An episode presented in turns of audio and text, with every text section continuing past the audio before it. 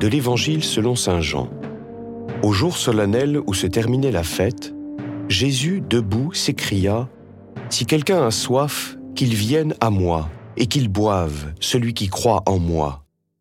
Comme dit l'Écriture, de son cœur couleront des fleuves d'eau vive. ⁇ En disant cela, il parlait de l'Esprit Saint qu'allaient recevoir ceux qui croiraient en lui. En effet, il ne pouvait y avoir l'Esprit puisque Jésus n'avait pas encore été glorifié. Dans la foule, on avait entendu ces paroles, et les uns disaient C'est vraiment lui, le prophète annoncé. D'autres disaient C'est lui le Christ. Mais d'autres encore demandaient Le Christ peut-il venir de Galilée?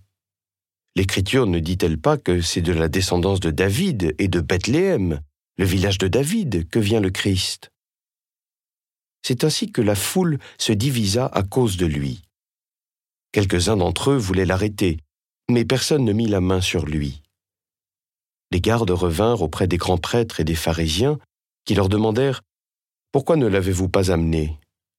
Les gardes répondirent Jamais un homme n'a parlé de la sorte. Les pharisiens leur répliquèrent Alors vous aussi, vous vous êtes laissés égarer. Parmi les chefs du peuple et les pharisiens, y en a-t-il un seul qui ait cru en lui Quant à cette foule qui ne sait rien de la loi, ce sont des maudits.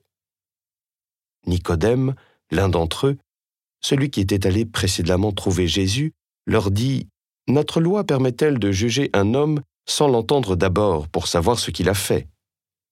Ils lui répondirent Serais-tu toi aussi de Galilée?